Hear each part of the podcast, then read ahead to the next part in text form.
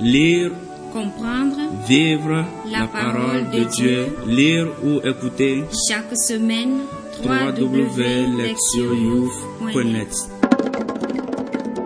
Sixième dimanche du temps ordinaire, année B. Priez. Psaume 31. Heureux l'homme dont la faute est enlevée et le péché remis. Heureux l'homme dont le Seigneur ne retient pas l'offense, dont l'esprit est sans fraude. Je t'ai fait connaître ma faute, je n'ai pas caché mes torts. J'ai dit, je rendrai grâce au Seigneur en confessant mes péchés.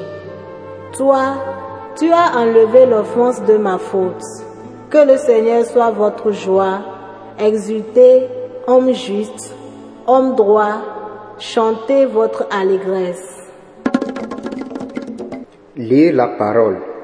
Première lecture. Lévitique 13, versets 1 à 2, 44 à 46.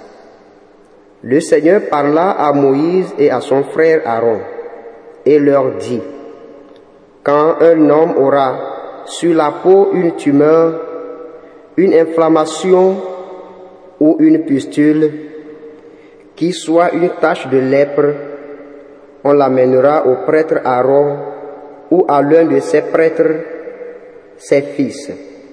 Le lépreux atteint d'une tache portera des vêtements déchirés et des cheveux en désordre.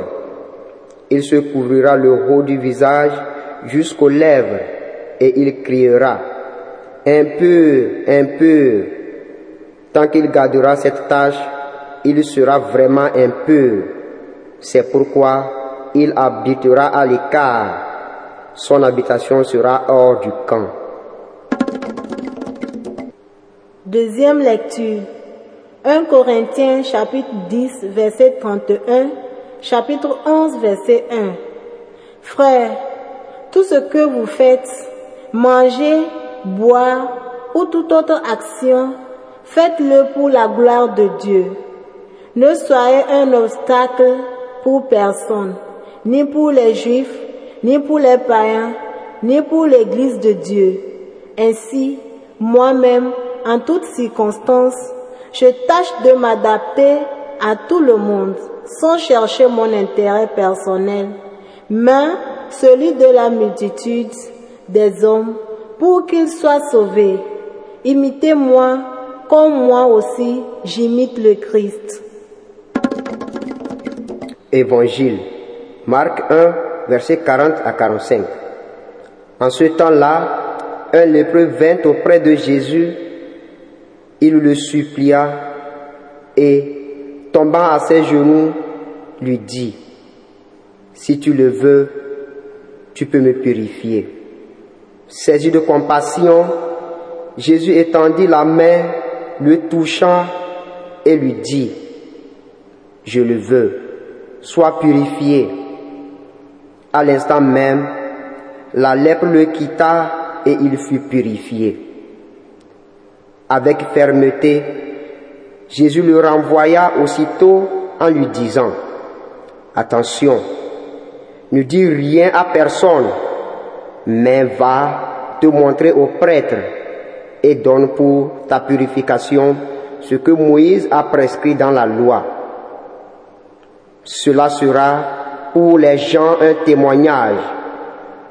Une fois parti, cet homme se mit à proclamer et à répandre la nouvelle, de sorte que Jésus ne pouvait plus entrer ouvertement dans la ville, mais restait à l'écart dans les endroits déserts. De partout, cependant, on venait à lui. Entendre la parole. Le thème. Traverser les frontières. Les lectures d'aujourd'hui tournent autour de ce thème. Traverser les frontières. Érigées par les êtres humains, celles-ci sont souvent une cause d'asservissement et d'oppression. Dieu fait voler en éclats ses frontières qui excluent et isolent. Il accueille ceux et celles qui sont rejetés en les rejoignant avec amour et compassion. se souvenant ainsi de tous les laissés pour compte. Le livre du Lévitique traite du thème de la sainteté. Dans l'Ancien Testament, ce concept de sainteté met l'accent sur la séparation entre le sacré et le profane, ce qui est tout particulièrement évident dans la collection de lois rassemblées en Lévitique, chapitre 11, verset 1 au chapitre 15, verset 33, avec ses nombreuses prescriptions et distinctions entre le pur et l'impur, autant dire le saint et le profane. La première lecture de ce dimanche appartient à cet ensemble et énonce des règles contraignantes pour les personnes atteintes de maladies de peau, communément appelées lèpre. À cette époque, cet état était un exemple frappant de ce qu'était l'impureté, laquelle rendait une personne rituellement impure, la reléguant dans la sphère du profane.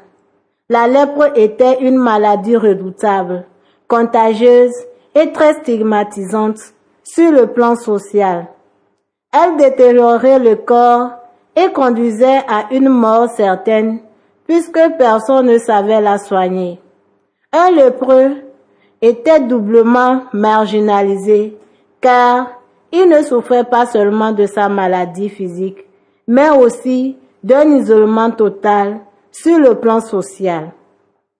D'un point de vue religieux, la personne atteinte de lèpre était considérée comme l'objet de la malédiction divine. On pensait qu'elle méritait cette horrible affliction à cause d'un péché commis, ce qui la rendait religieusement impure et l'excluait de la communauté de l'alliance formée par le peuple d'Israël. Les lépreux n'avaient pas de place au sein de cette communauté et étaient forcés de vivre en dehors des lieux d'habitation, se trouvant ainsi séparés de leur famille et de leurs amis. Si un lépreux voulait entrer dans une ville, il devait faire connaître sa présence en criant Impur, impur. Ainsi, les autres pouvaient éviter tout contact avec lui. Il existait d'autres moyens de faire savoir que quelqu'un souffrait de lèpre comme de porter des vêtements déchirés ou d'avoir les cheveux défaits. De telles mesures avec la stigmatisation et l'isolement extrême transformaient quasiment les lépreux en morts vivants.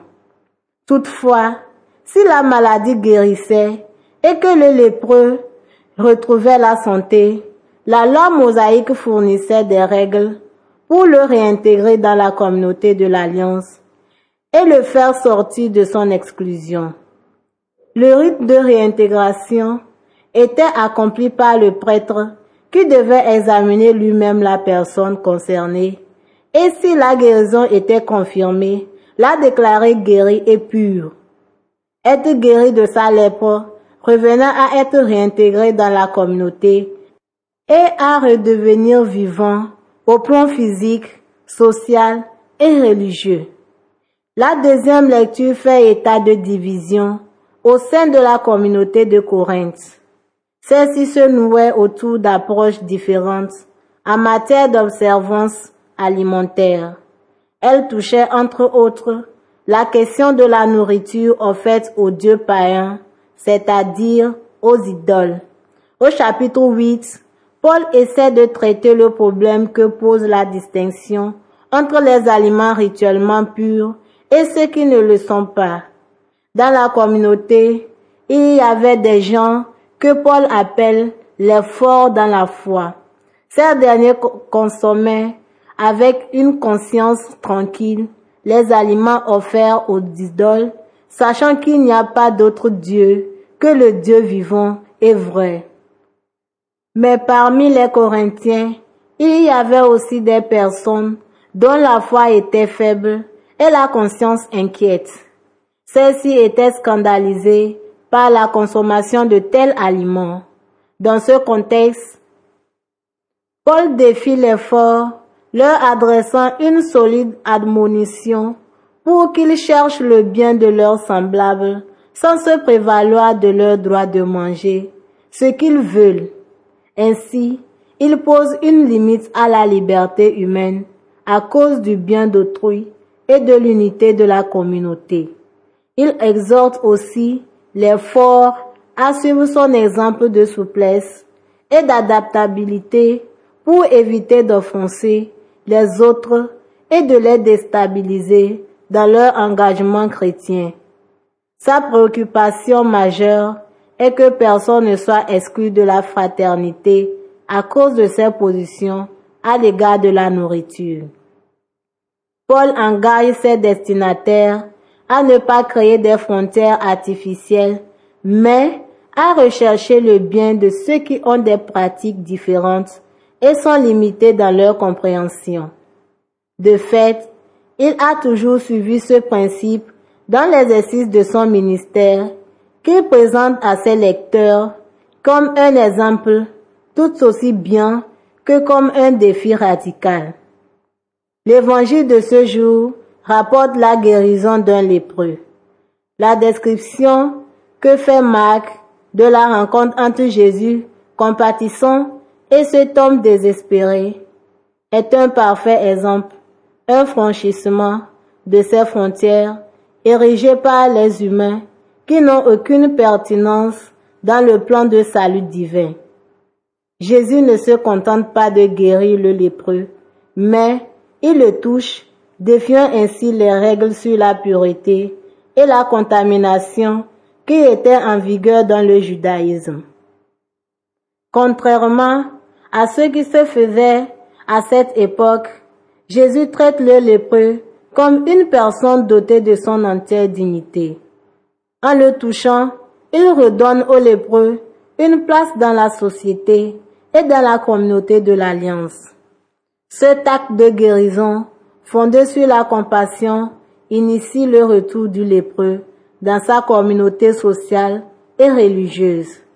Abandonné par sa propre famille, rejeté par la société dans laquelle il a grandi, censuré par la législation contraignante des autorités religieuses, il vint à Jésus, le suppliant en ces termes. Si tu le veux, tu peux me purifier. Dans sa prière, le lépreux reconnaît sa dépendance à l'égard du Christ et témoigne de sa confiance en sa capacité de le guérir. En réponse, Jésus s'approche avec compassion, étend immédiatement et spontanément sa main et le guérit par un toucher direct.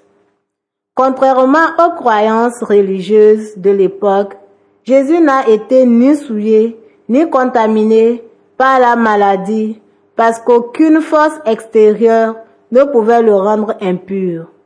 En agissant ainsi, Jésus montre que la personne humaine passe toujours avant les prescriptions de la loi.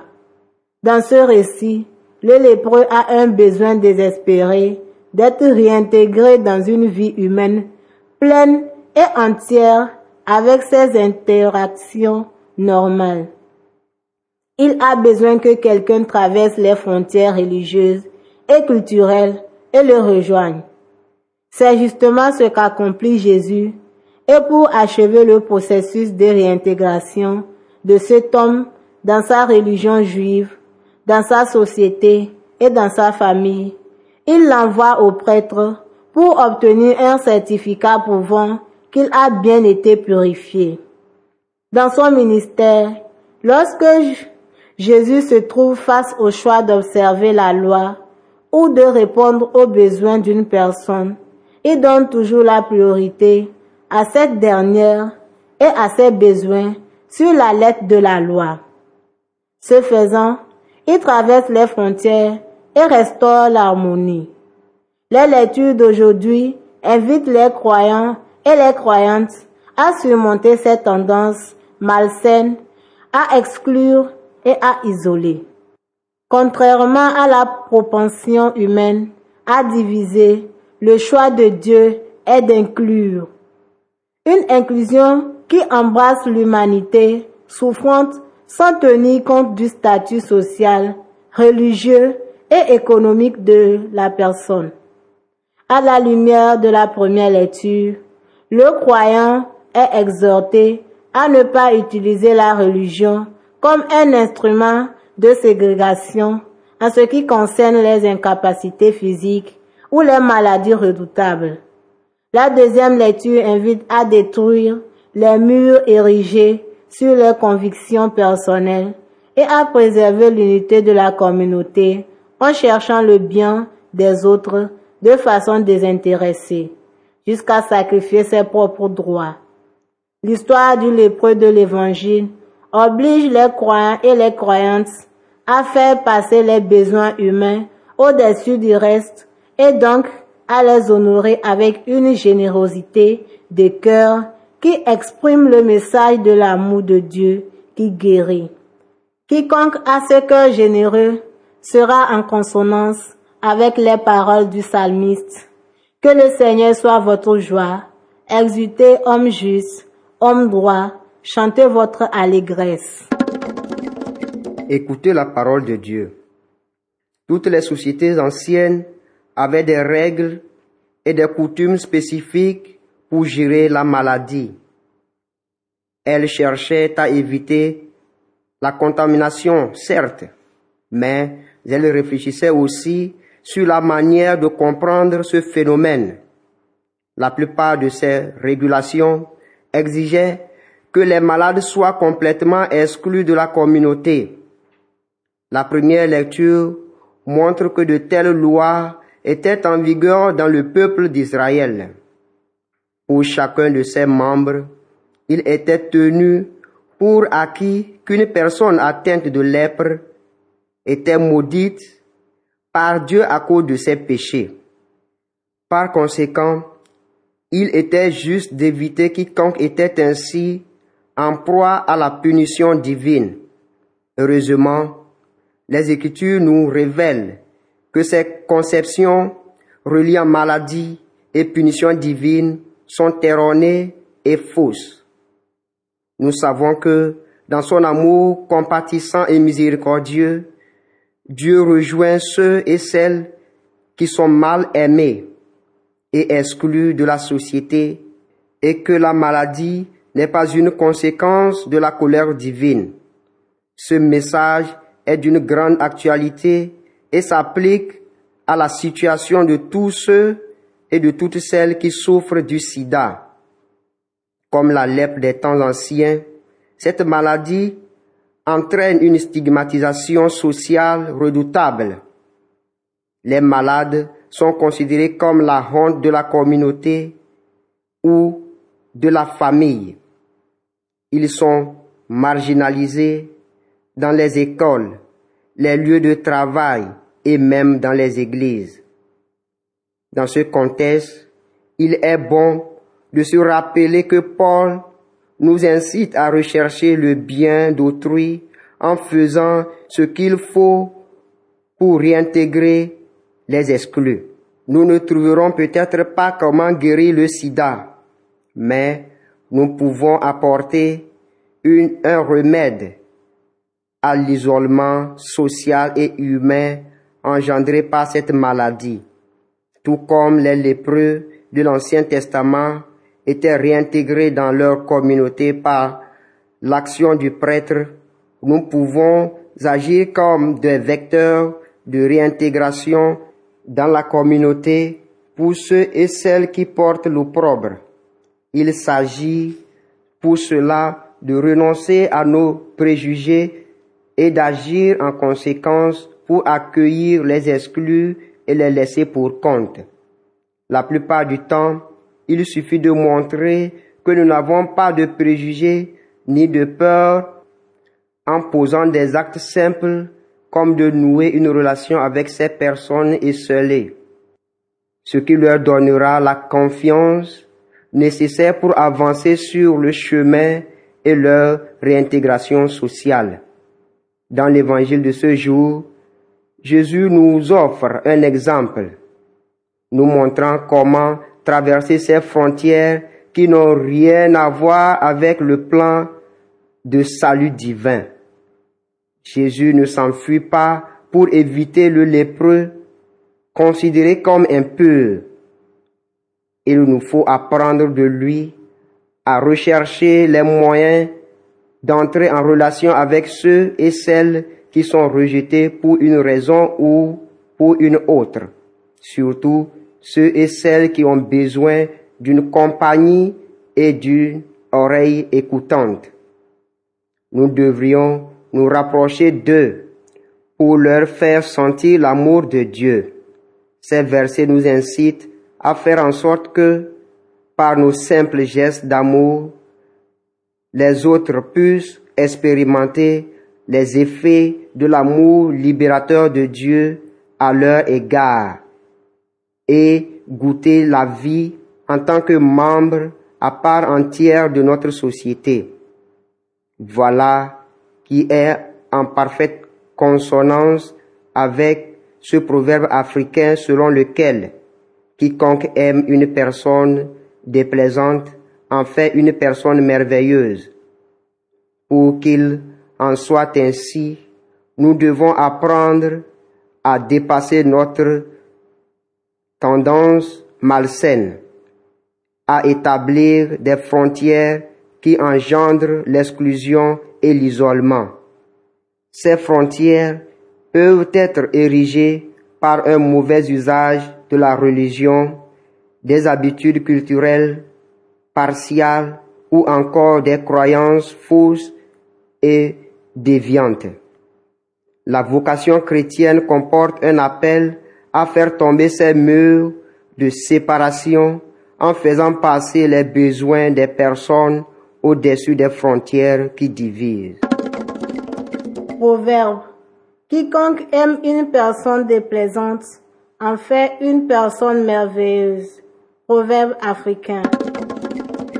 Agir. S'examiner. De quand date ma dernière tentative pour approcher une personne isolée Quelles sont mes croyances, mes attitudes à l'égard des malades du sida? Répondre à Dieu. Au cours de cette semaine, j'observerai attentivement le monde qui m'entoure pour identifier les gens qui souffrent d'exclusion et je prierai pour eux. Répondre à notre monde. En tant que groupe, au cours de notre réunion de prière, nous écrirons les noms de nos anciens amis que nous avons exclus de nos vies et nous prierons pour eux. Y a-t-il dans notre communauté des personnes qui souffrent d'exclusion? Identifions-les et trouvons des moyens pour les réintégrer progressivement. Priez. Dieu éternel et tout-puissant, dans l'évangile d'aujourd'hui, la main de ton Fils Jésus-Christ a touché et purifié le lépreux. Puisses-tu nous purifier des péchés d'exclusion et de haine que nous avons commis dans le passé.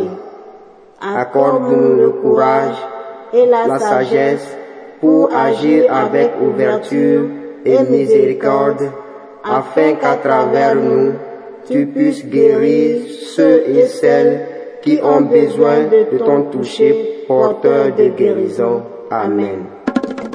www.lectioyouf.net Lire, Comprendre vivre la parole de Dieu, lire ou écouter chaque semaine www.lectioyouf.net